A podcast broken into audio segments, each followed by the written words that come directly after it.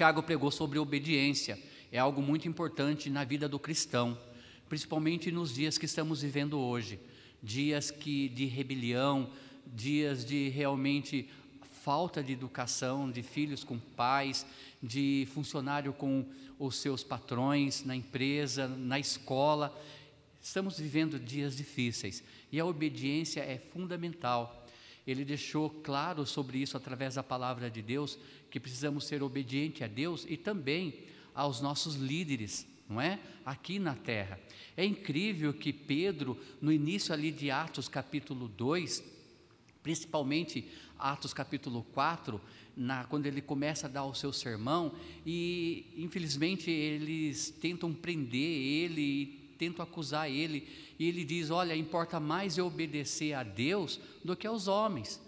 Mas nós podemos ver esse crescimento de Pedro na vida né, cristã dele, espiritual. E quando chega aqui na carta de 1 Pedro, ele exorta o povo a ser obedientes, mas também está ligado com o que eles estavam vivendo ali, ok? Com né, o, o quadro daqueles dias. Alegria nas tribulações, e nós vamos entender um pouco melhor sobre isso.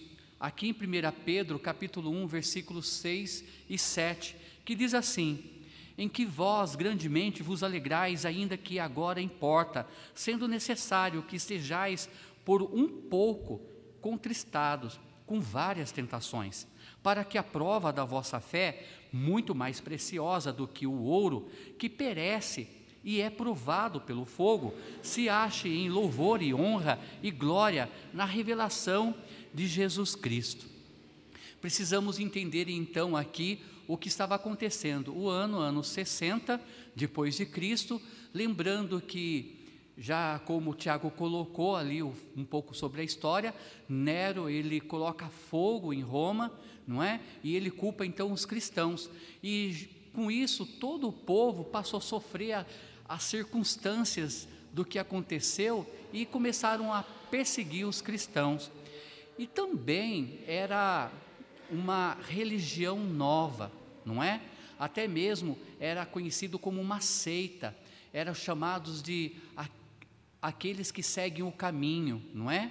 Aqueles do caminho, ali lembrando aqueles que seguem a Cristo. Então era dado como uma seita para muitos. E o cristão naquela época estavam vivendo em comunidade, né? Eles estavam cada vez mais juntos, unidos, porque eles estavam recebendo ameaças de várias partes. Então, a comunidade cristã, eles sofriam é, externo e interno também. Eles sofriam com o povo que estava ao redor deles, como também ali na própria comunidade, não é? Eles tinham que viver Cristo até mesmo entre eles, lógico, mas a pressão de fora era enorme.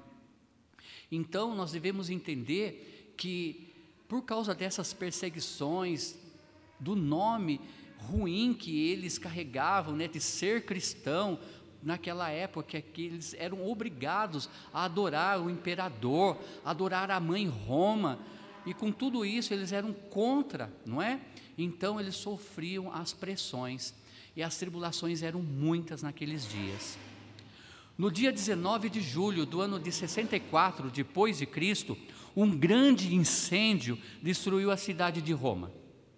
A fim de se livrar então da culpa, o imperador Nero então acusou os cristãos por esse ato criminoso. Furiosos com a destruição e as perdas dos seus bens, então a população se uniu às autoridades nas perseguições aos cristãos. A história nos revela o que aconteceu qual foi o resultado dessa grande perseguição que, na realidade, se arrastou muitos e muitos anos para frente ainda? Primeiro, homens e mulheres foram cerrados pelo meio. Muitos deles, como o Tiago colocou, foram feitos tochas humanas. Eles foram amarrados, embalados e colocados na entrada, então, da cidade como tochas humanas. Muitos deles foram devorados pelas feras nas arenas e se tornou então espetáculo para aqueles que estavam né, com raiva e ódio deles. Esta foi um, foi um pouquinho do que eles estavam passando e sofrendo naqueles dias. Ser cristão, amados irmãos, naqueles dias, eles respiravam ar de morte, de sofrimento. Mas nós precisamos entender que foi neste período, durante esse tempo, que o apóstolo Pedro então resolve escrever a respeito de alegria e conforto. Incrível, não é? Ele pega aqui esses dois versículos e ele fala sobre alegria e também ele tenta levar conforto para o povo cristão daqueles dias e nós podemos aplicar também nos dias de hoje. Pedro, amados irmãos, não enganou ninguém. Ele deixou o povo de Deus saber que era necessário padecer por várias tentações, mas que era possível sim experimentar júbilo, alegria no meio das tempestades, no meio das circunstâncias difíceis que estavam vivendo. O próprio Pedro tinha sido avisado por Jesus Cristo que ele iria padecer, que ele iria morrer, né, pelo Evangelho. E nós sabemos que a história deixou registrado isso, que realmente Pedro ele no final da vida, ele foi crucificado. E quando ele foi crucificado, eles queriam crucificar ele como Cristo foi crucificado, mas ele disse então, não é? Eu não sou digno de morrer da mesma forma que o meu mestre morreu. E ele pede então para que crucificassem ele de cabeça para baixo. Uau! Quer tribulação, sofrimento, mais do que isso, porém, não é? Pedro ainda pregava com alegria e ele exortava: olha, fiquem alegres, permaneçam, né? Alegres, mesmo no meio das tribulações. Os romanos então atenderam o seu pedido. Pedro viveu pelo menos aí 40 anos no ministério, sabendo que poderia morrer a qualquer momento de uma morte trágica, mas mesmo assim ele então conseguia falar com alegria, com felicidade. Dos versos 1 e 2 de 1 Pedro, ali Pedro nos mostrou como nós somos estrangeiros neste mundo. Nos versos 3 a 5, Pedro então mostrou, mostrou que apesar de todos os problemas que existem no mundo, há esperança para o povo de Deus. Agora, ele mostra que podemos ser alegre, alegres, mesmo em tempos difíceis. Felicidade, amados irmãos, não depende da nossa situação ou circunstância, mas sim do nosso relacionamento com Deus. É daí que nós tiramos a nossa felicidade. Quanto mais você está próximo de Deus, quanto mais você está vivendo a vontade de Deus, mais então essa alegria vai transbordar, mais e mais podemos então realmente viver essa alegria perene, real. Pedro, então, ele deixa bem claro no último versículo de sua carta: paz seja com vós que estáis em Cristo Jesus. Amém? Ali no capítulo 5 de 1 Pedro, versículo 14. É, Basta estar em Cristo, e o nosso ser será então inundado com a verdadeira paz e alegria. Amém? que precisamos então fazer a fim de sentirmos essa alegria verdadeira, apesar das tribulações? Estamos vivendo dias difíceis, é incrível como nós estamos ouvindo nomes, mais nomes, nomes de pessoas que estão morrendo e está se aproximando cada vez mais de nós. Hoje nós estamos ouvindo nomes de pessoas conhecidas, e vem aquela tristeza, vem até mesmo aquele temor, aquele medo, mas como podemos sentir alegria no meio das tribulações? Primeiro, Considere a verdade sobre o sofrimento. Considere a verdade sobre o sofrimento. O versículo 6: Em que vós grandemente vos alegrais, ainda que agora, importa sendo necessário que sejais por um pouco é, contristados, é, com várias tentações.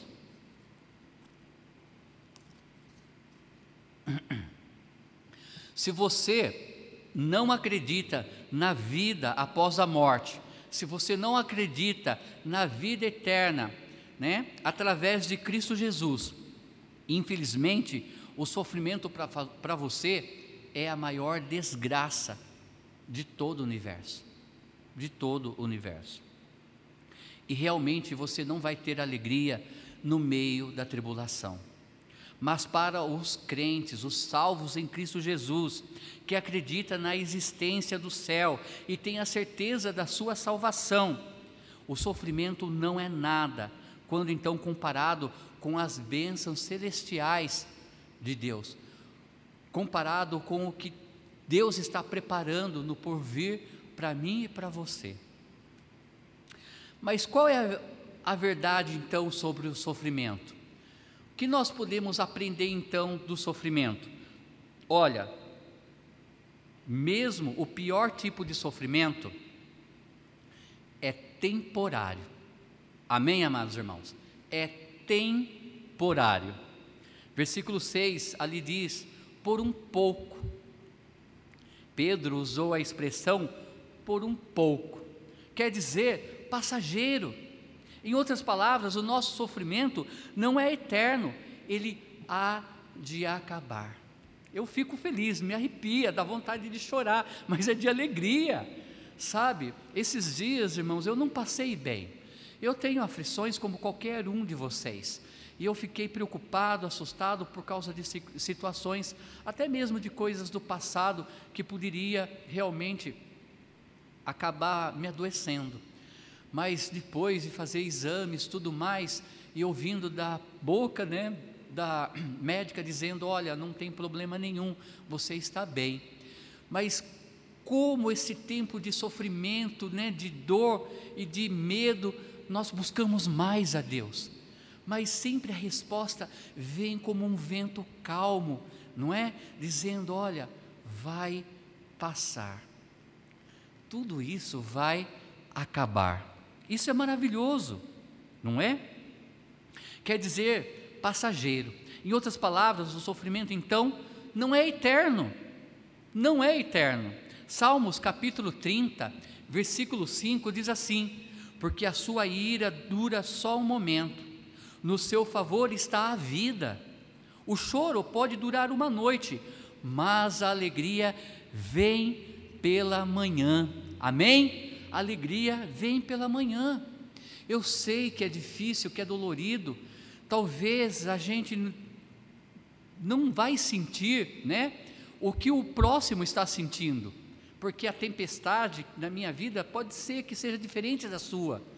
Mas a palavra de Deus diz o choro pode durar uma noite, mas a alegria vem pela manhã.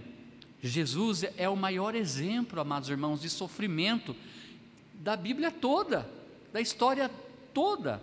Isaías diz que ele foi um homem de dores e também de sofrimento. Diz assim que ele sofreu durante os seus 33 anos que viveu neste mundo. Foi desde quando nasceu. Essa é a verdade. Não é só apenas na via dolorosa. Olha, ele nasceu em uma manjedoura, não houve lugar para ele, ele precisou fugir para o Egito, não é? Por causa que estavam perseguindo ele, logo bebê, foi chamado de bastardo ou filho ilegítimo por muitos, pelo seu próprio povo. Ele foi rejeitado pelo seu próprio povo, ele foi crucificado pelo seu povo. Uau! Mas Jesus passou por tudo isso porque ele sabia que o seu sofrimento era temporário. Hebreus capítulo 12, versículo 2 registra isso. Diz: olhando para Jesus, o autor, o autor e consumador da fé, o qual, pelo gozo que lhe estava proposto, suportou a cruz, desprezando a afronta, e assentou-se à destra do trono de Deus. Ele sabia que ele ia passar, ele ia sofrer, mas seria por pouco tempo. Mas sabe o que me constrange, amados, amados irmãos? O qual, pelo gozo que lhe estava proposto, ele deixou a sua glória para vir a esse mundo vil, para sofrer por mim e por você. dizendo com isso que Ele cuida de nós e que o que nós passamos é por pouco tempo. Jesus suportou o sofrimento por causa do gozo que lhe estava proposto. Esse gozo não era aqui na terra, mas no céu. Mesmo o sofrimento que Jesus, de Jesus, foi o quê? Temporário. 2 Coríntios, capítulo 4, versículo 17 diz assim: porque a nossa leve e momentânea tribulação produz para nós um peso eterno de glória e muito excelente. Olha aí a nossa alegria, a fonte da nossa alegria, não é? Produz para nós um peso de eterno, um peso eterno de glória e muito excelente. Mesmo o pior tipo de sofrimento é temporário quando estamos em Jesus Cristo. Essa é uma grande verdade, a qual não devemos esquecer. Também devemos entender, amados irmãos, que o sofrimento é um mal necessário. É verdade, é um mal necessário. Ainda no versículo 6 diz: sendo necessário. Pedro mostrou que o sofrimento é algo necessário. Se o sofrimento não fosse necessário, Deus então não nos deixaria sofrer, pois Ele não tem prazer na nossa dor, verdade. Deus não se alegra na morte do ímpio, não se alegra na nossa dor, mas é necessário e Deus ele permite. O sofrimento nos purifica dos nossos pecados, revela o nosso verdadeiro caráter, mas principalmente traz glória ao nome do nosso Deus.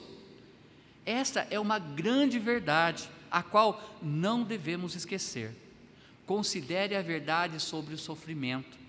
Ele é necessário, mas ele é temporário. Segundo, considere o propósito do sofrimento. Para tudo tem um propósito debaixo do céu, na terra, não é? E o sofrimento tem o seu propósito, versículo 7, para que a prova da vossa fé, muito mais preciosa do que o ouro, que perece, é provado pelo fogo, se ache em louvor e honra e glória na revelação de Jesus Cristo. A pior coisa que existe, amados irmãos, é sofrer em vão.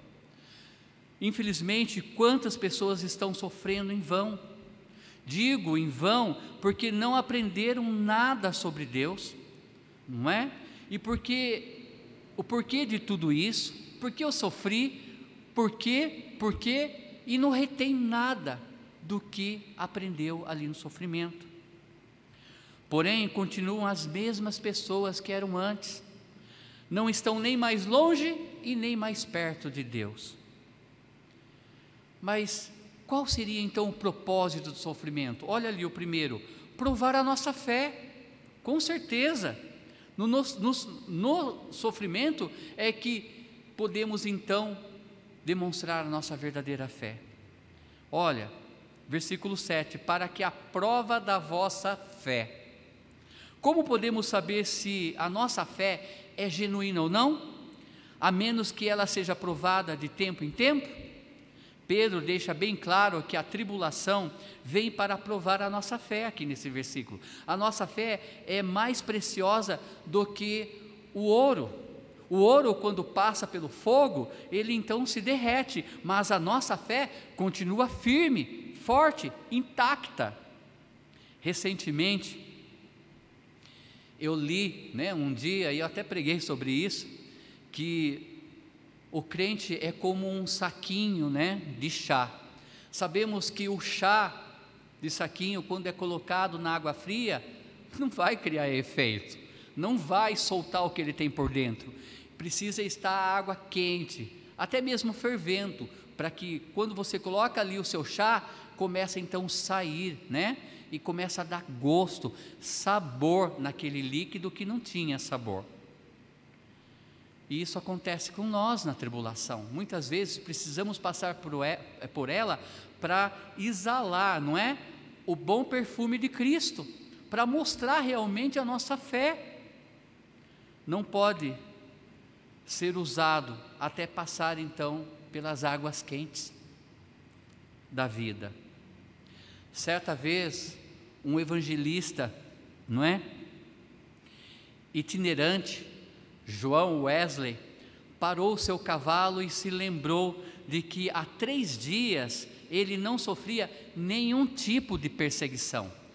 Ele pregava o Evangelho constantemente e com isso ele tinha vários né, é, perseguidores que não gostavam dele. Então ele parou seu cavalo, desceu e orou: Senhor, olha o meu coração, vê se há algo de errado, me perdoe se eu pequei. Ele estava preocupado porque ele não estava sofrendo né, tribulações, perseguições mas naquele momento, para alguém do outro lado da linha que ele estava, e olha para ele e pega uma pedra e joga, né?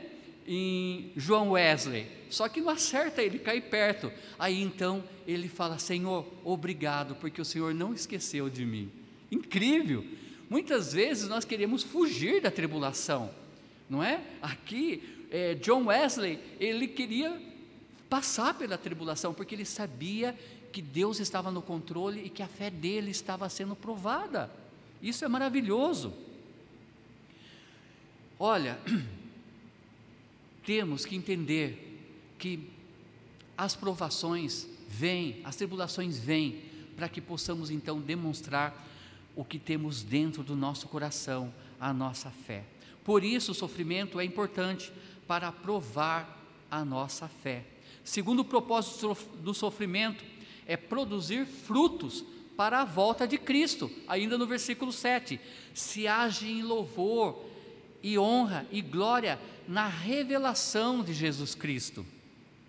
Revelação do Senhor Jesus Cristo aqui se refere então à sua volta. Um dia ele vai se revelar, ele vai aparecer de novo, ele vai voltar, vai nos buscar. Quando Jesus voltar, nós iremos receber recompensas por todos os sofrimentos que passamos aqui. Lá em Tiago capítulo 1, 12, diz assim: Bem-aventurado o homem que suporta a tentação, porque quando for provado, receberá, receberá a coroa da vida, a qual o Senhor tem prometido aos que o amam. Talvez muitos de nós só vamos produzir frutos através do sofrimento, é uma realidade. O salmista Davi reconheceu essa grande verdade. Ele disse: antes de ser afligido, andava errado.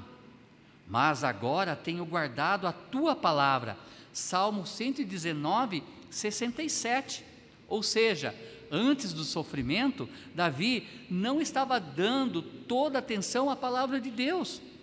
Mas depois da tribulação, ele então começou a produzir fruto. Olha só o Salmo 51, não é? Que ele derrama sua alma, ele pede, clama perdão por Deus, ele diz que sente dor nos seus ossos, mas ele fala: Senhor, dai-me alegria da tua salvação, então eu irei falar do teu nome, cantarei louvores ao Senhor. Quando realmente nós reconhecemos isso, nós passamos a dar frutos e realmente conseguimos fazer a diferença neste mundo vil. Por isso, neste dia, precisamos considerar a verdade sobre o sofrimento. É passageiro, é necessário, e o propósito do sofrimento é provar a nossa fé e produzir frutos. Terceiro e último lugar, ainda, versículos 6 e 7.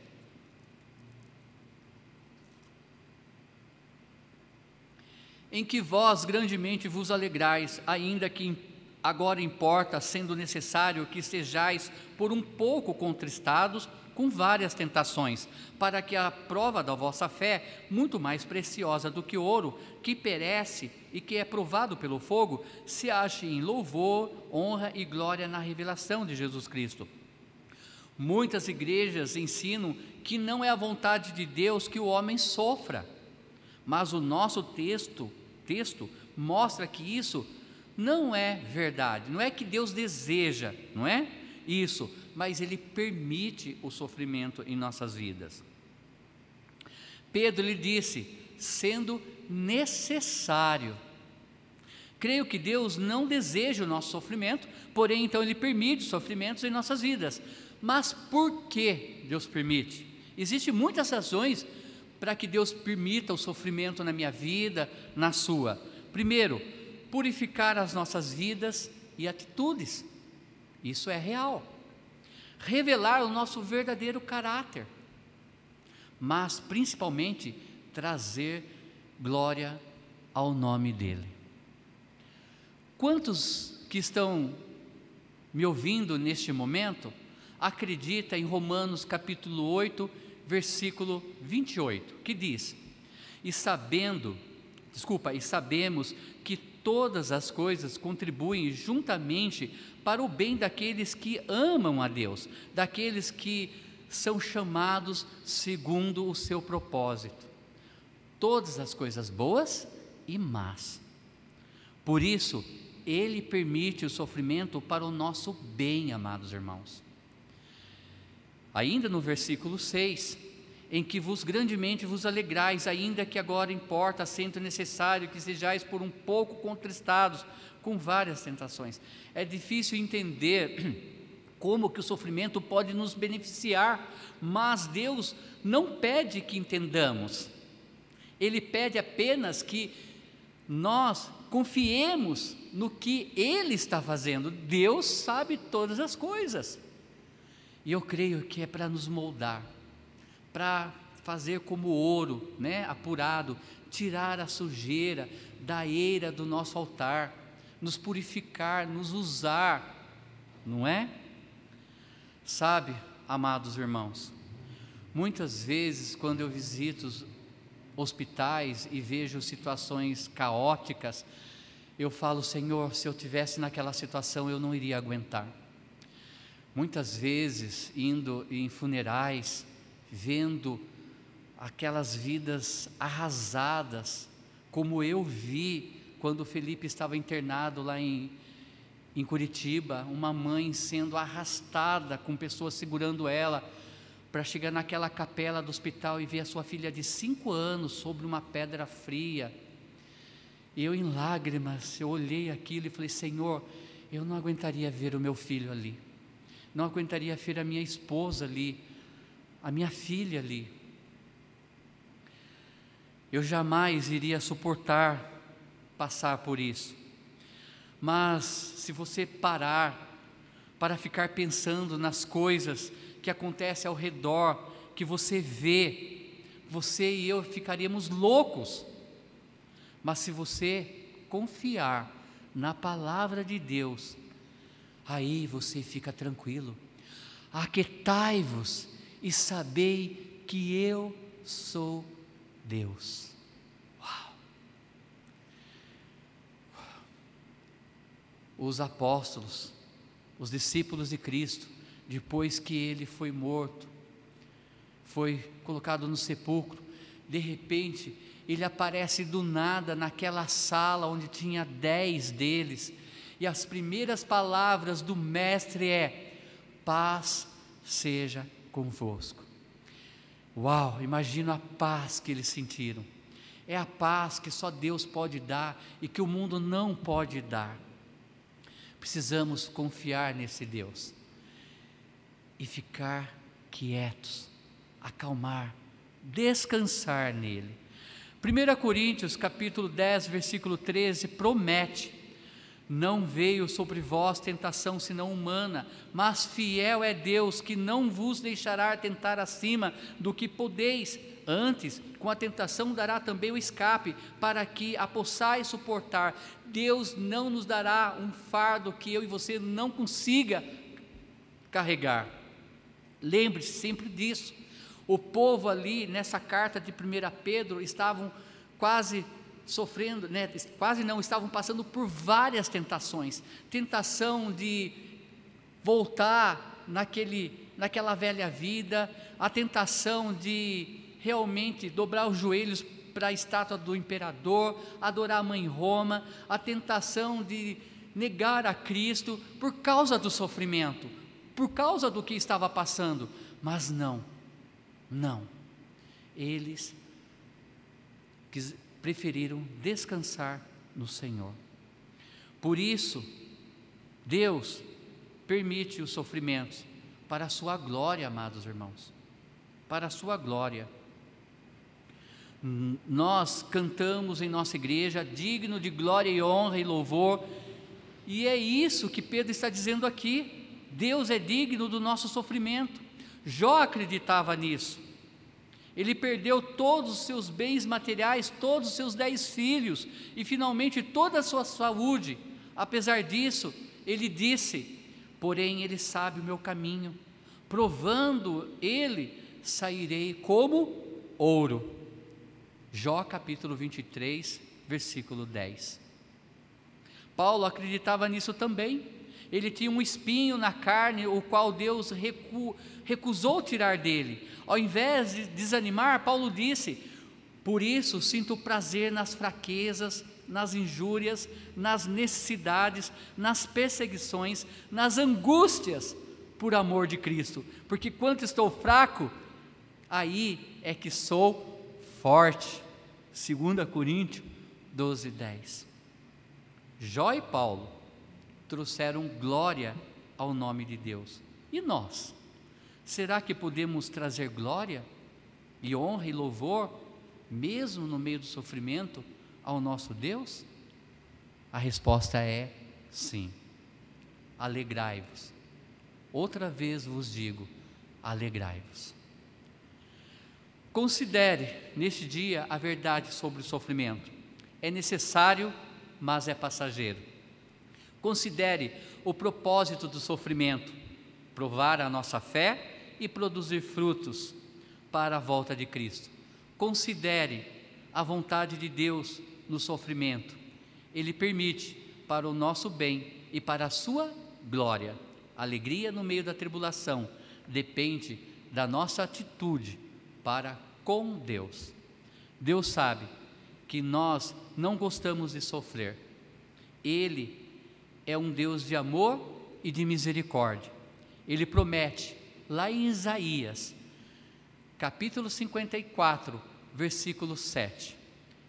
Por um breve momento te deixei, mas com grandes misericórdias te recolherei. Amém. Um dia estaremos com Ele. Um dia a trombeta vai tocar. E nós estaremos com o nosso Deus. Amém, amados irmãos? Pense nisso. Não há sofrimento que possa fazer o nosso coração ficar triste quando nós estamos olhando para o nosso bom Deus. Maranata, ora vem, Senhor Jesus. Vamos orar? Eterno Deus, obrigado pela alegria que o Senhor nos deu. Hoje eu entendo, ó Pai, Gálatas capítulo 5, versículo 22 e 23, que fala sobre o fruto da carne e o fruto do espírito.